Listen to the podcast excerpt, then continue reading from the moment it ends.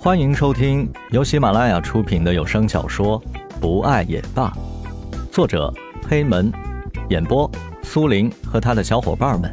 欢迎收藏订阅。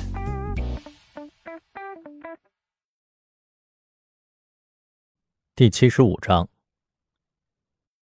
到点了呢，你们回去吧，我也走了。天菊看着司机的眼神，大概也明白了是怎么回事儿。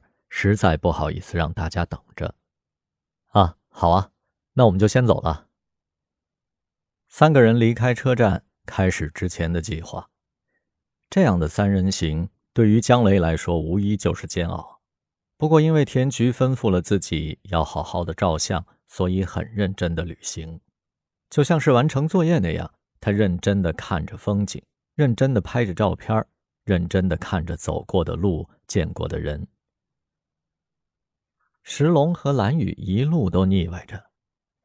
哎，你把相机给我。江雷几乎是用命令的语气对着石龙索要着相机。干嘛呀？我要跟蓝雨一起拍照的。石龙赶紧用手护住自己的相机，生怕江雷对自己动粗，直接给抢过去。石龙，你知道我的相机丢了呀，你就借我用用呗。本来石龙还要誓死不从的，一定要保护相机才是。只是没有想到熊孩子突然转变了方法，这还让石龙有些吃不消了。不要了，江雷，我要和蓝雨留下爱的回忆啊！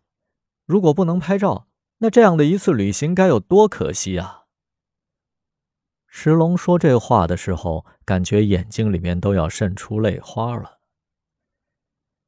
江雷看到石龙的态度变了，就知道一定是有转机的。哎呀，小龙龙，帮帮忙嘛！你也知道田菊没办法来看这些景色了，我们作为朋友，要好好的为他做好记录啊，不然他连照片都看不到，多可怜啊！江雷一副为田菊着想的样子，楚楚可怜，不过听得出来还是出于真心的。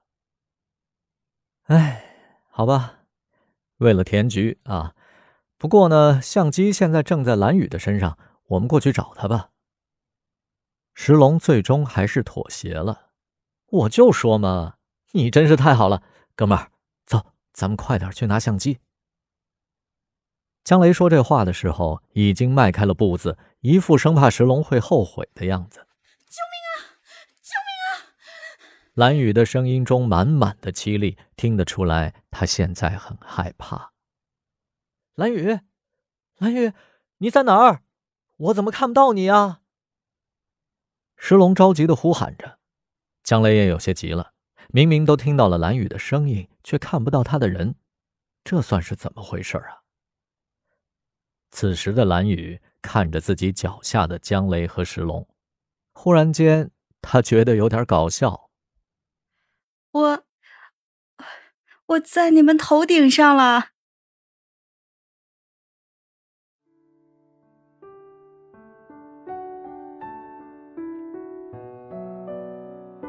本集播讲完毕，感谢您的收听，我们下集再见。